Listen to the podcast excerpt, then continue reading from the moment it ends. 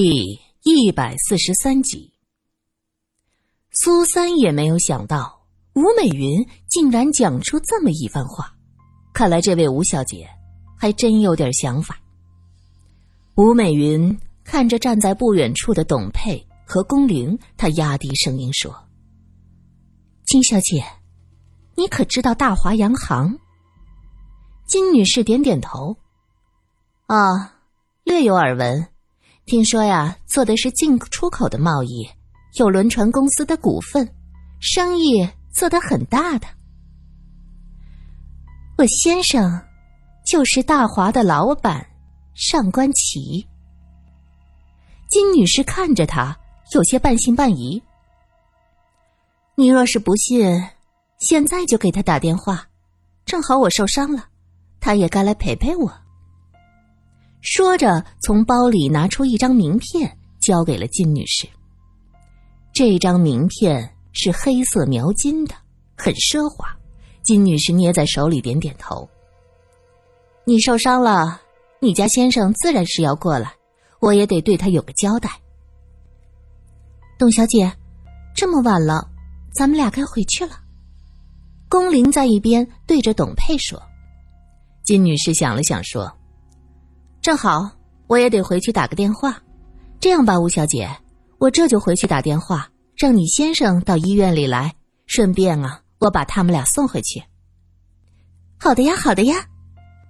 吴小姐见金女士被自己说动了，眉开眼笑。金女士等人离开，病房里只剩下吴美云一个人。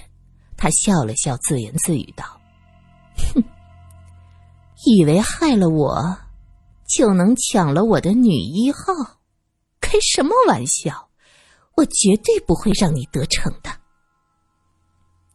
金女士发动了车子，坐在后面的宫铃突然说道：“金女士，今天晚上发生了这种事儿，我有点害怕，能先让我回家吗？”“好啊，回家让你母亲放心，不会有什么事儿的。”宫铃听了他的话。点了点头，他的家就在圣玛丽不远，拐过一条街就到了。宫玲下了车，和大家挥挥手，站在大门前按了门铃。来了来了，哎呦，大小姐，你回来啦！院门开了，一个老妈子站在门前。苏三看了一眼，这房子很大，三层小洋楼，窗户里透出灯光。看来宫玲家是很有点钱的。回到家里，金女士急忙照着名片上的地址打电话：“喂，上官先生吗？哦，是这样。”金女士讲完吴美云受伤的事儿，就听到电话那头的男子声音有些犹豫不决：“金女士啊，你的意思是？哦。”吴小姐在圣玛丽医院，实在是不好意思，出了一点意外。吴小姐坚持要演女一号，说上官先生可以承担剧的损失。这个问题实在是有点儿。这时，就听到话筒里传来一个女人的声音：“又是那个狐狸精啊！真是没见过脸皮这么厚的人。两个月的损失，凭什么要我们出？脑子坏了呀！”金女士听得心头起火，好好说话，你怎么骂人呢？那边大约也听见了，大声嚷嚷道：“看什么样子的！”话没说完，就被人拉走了。上官琪的声音传过来：“哦，对不起，对不起，金女士，明天我们约个时间谈谈，好不啦？”谈？没什么可谈的，这简直就是莫名其妙，没得谈了。吴美云的角色我不给了。金女士哐当一声就把电话给挂了。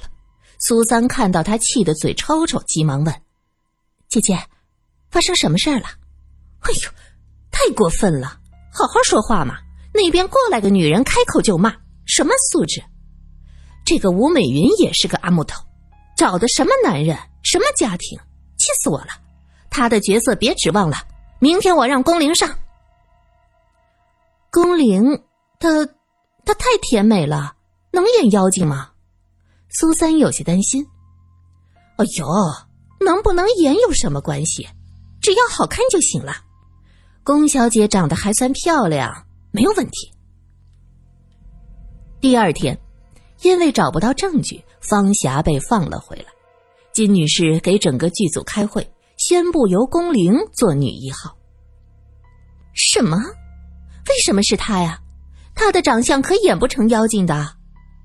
陈潇潇吃惊极了，她本来以为吴美云出了事儿，这女一号理所应当就是她的了。才被放回的方霞看清了金女士的心思，怕陈潇潇吃亏，就轻轻的拉了她一把。谁说女妖精就得妖里妖气的？哎，有的妖精看着比女学生都老实，做起坏事来还不是一套一套的。场记郭小姐在一边哼了一声：“和你有什么关系啊？”陈潇潇的火气。不敢冲着金女士，正好女场记接话，她索性奔着场记就去了。巧巧说的对，女妖精也分很多种。哎，你比如说白娘子，若是妖娆的，怎么能和许仙这个老实木头在一起呢？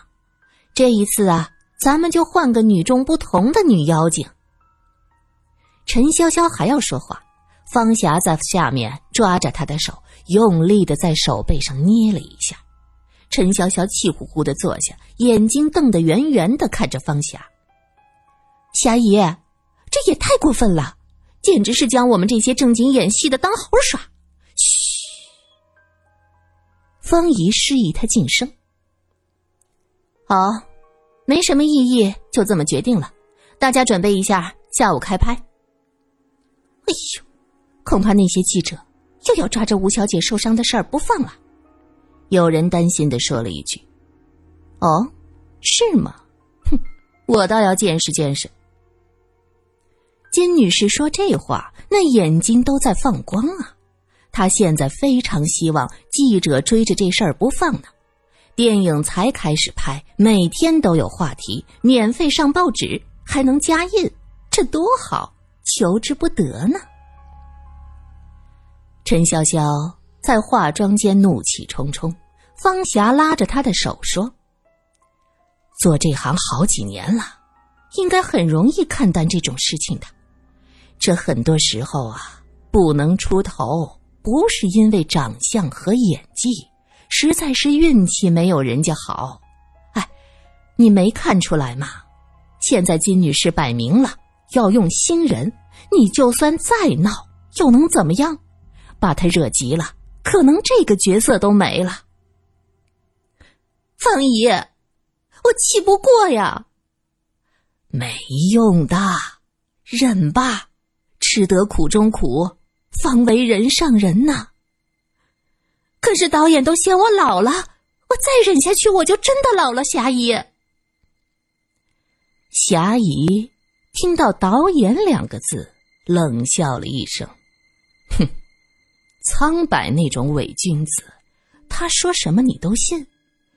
这个人当年呐，害了不少年轻的小姐，你可得离他远点儿。陈潇潇听霞姨说苍白害了许多年轻的小姐，眼睛一亮，瞬间有了主意。就在这时，董佩走进来问道：“什么时候能过来化妆啊？”不着急，吃过饭了找我吧。霞姨和颜悦色，董佩扭头就走。喂，站住！霞姨是圈里的老前辈，你不会说话呀？你……董佩回头看着陈潇潇气呼呼的样子，冷美人竟然扑哧一声笑了。哼，我就是喜欢看你气急败坏的样子。你气成这样又能怎么样？女一号永远轮不到你！哼！董佩也是够狠，专戳人肺管子。说完，故意扭着腰走了。夏姨，你看看这些新人，简直是欺人太甚！哎呦，算了算了算了算了，不要在乎，他是故意气你的，不搭理不就完了？陈潇潇又如何能做到不搭理？他实在是咽不下这口气。中午时分，他敲开导演的办公室，苍柏刚吃过饭，正坐在椅子上看报纸。见他进来，淡淡的说道：“有事儿。”陈潇潇想到霞姨的话，鼓足勇气走到他身边，突然从后面一把搂住他的脖颈，故意用自己的胸在他肩部蹭了蹭，下巴抵着苍白的头发。苍白问：“你想干什么？”导演，为什么我就不能演女一号呢？我想请你指教一下。怎么指教？看看我的相貌、身材，再看看我的演技，怎么指教都可以呀。苍白放下报纸，叹了口气：“哎，你们呐，一个个的都不叫我省心。这一个个的，是说谁呢？”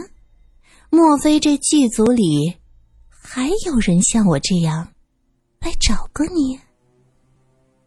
陈潇潇在苍白的耳边轻轻的吹气，苍白的身子僵了一下。陈潇潇看在眼睛里，更加的变本加厉了。苍白回身捏住他乱摸的手，说：“演技这种事儿是需要刺激才能发挥的。”那怎么刺激呢？导演，你刺激刺激我不成吗？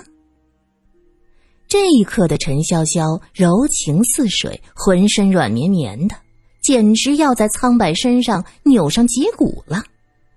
苍白笑了：“我不能刺激你，不过我有个激发演技的法子，不知道你要不要试试？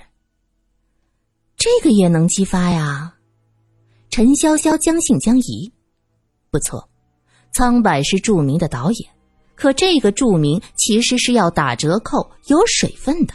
至少这三年他没拍出什么好东西，也正因为如此，才会加入金女士这个新成立的电影公司，拍一个妖精和书生谈恋爱的片子。用他自己和曾作家吵架的话来说，那就是俗透了，俗不可耐。因此，一个有些过气的前著名导演说能帮人激发演技，这陈潇潇当然会怀疑。当然，只要你能拿出更多的东西，我就会帮你。如果你演戏的风头盖过了女一号，就算做不了主角，你也能抢了她的风头。演技好坏，观众自有定论。苍白的话。透着一股子自信和笃定。那怎么激发？陈潇潇问完这句，咚咚咚响起了急促的敲门声。没等苍柏说开门，女场记就已经推开门，冷着脸站在那。他面无表情的说：“导演，准备好了吗？”陈潇潇猝不及防，急忙松开搂着苍柏胳膊的手。女场记。看都不看的，继续说道：“导演，时间到了。”苍柏站起身来，呵呵一笑，走了。陈潇潇迟疑了一下，打算跟上，走到门前，却被女场记郭巧巧一把拉住。她冷冷的盯着他，用很小却很阴森的声音说：“滚，离他远点儿，否则……”他伸手在自己脖颈上比划一下，陈潇潇冷笑：“哼，你算老几？想活命，就老实点郭乔乔甩下这句话，扬长而去。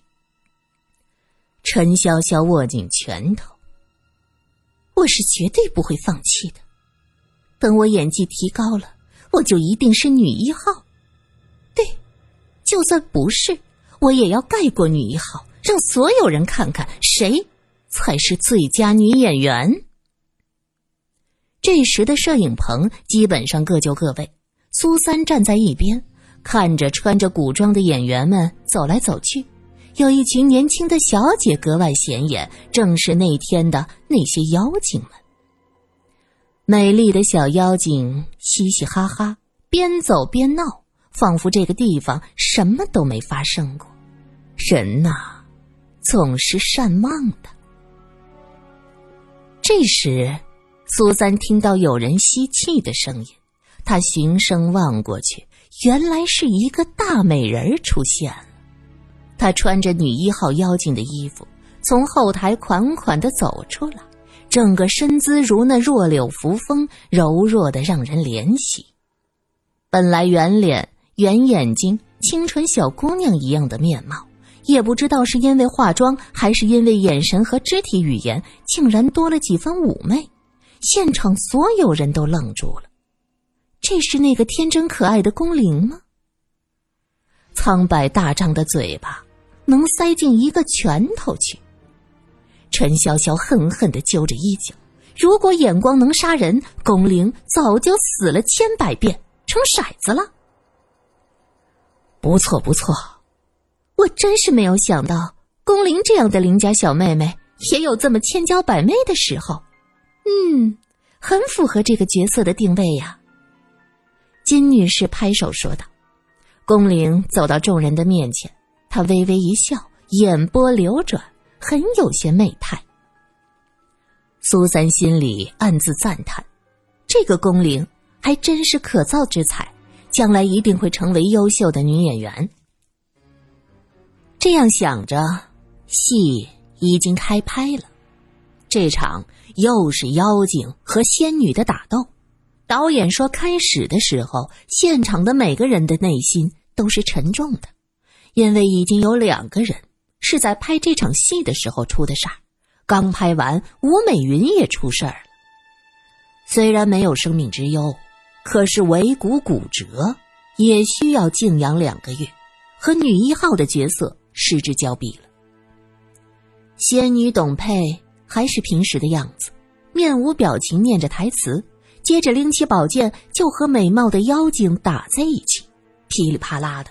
这一段拍摄很顺利。女场记在一边计算着时间，一场戏拍过，苍白满意的喊了一声：“咔！”宫铃停了下来，伸手擦擦额头的汗，穿着古装服，在好几个大灯的炙烤下拍打斗戏也是个体力活，很累人的。金女士非常的满意，招呼众人坐下喝茶休息。陈潇潇不错猪的盯着宫铃。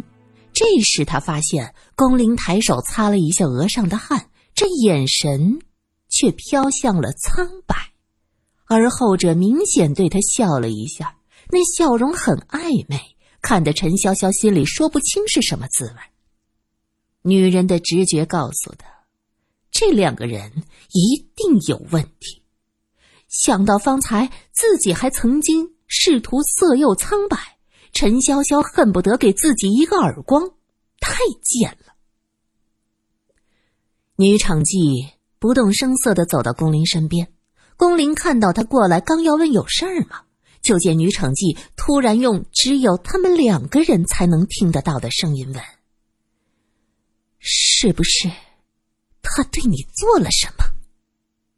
宫铃一愣，接着笑面如花。你还真是管闲事。虽然是笑着，可这声音却是从牙缝里挤出来的。离他远点儿。